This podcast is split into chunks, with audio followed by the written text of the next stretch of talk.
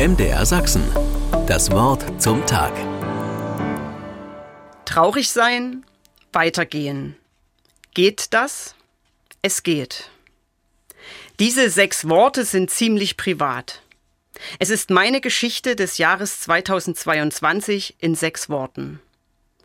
In einem Kalender des vergangenen Jahres gab es dazu einen Impuls.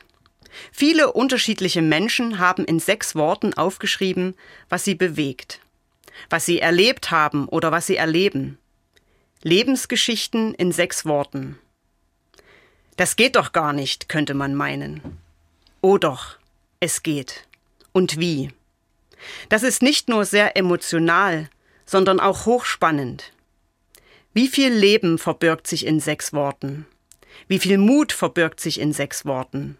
Wie viel Gefühl? Sechs Worte können ganz viel erzählen. Geschichten, die das Leben schreibt. Schöne Geschichten und traurige. Geschichten von Aufbruch und Scheitern, von Liebe und Mut, von Versagen und Zuversicht. Geschichten von Krieg und Frieden.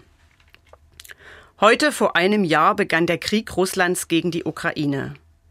Da fallen mir auch nur sechs Worte ein. Krieg soll und darf nicht sein. Gott braucht sechs Worte, um zu sagen, wer er ist.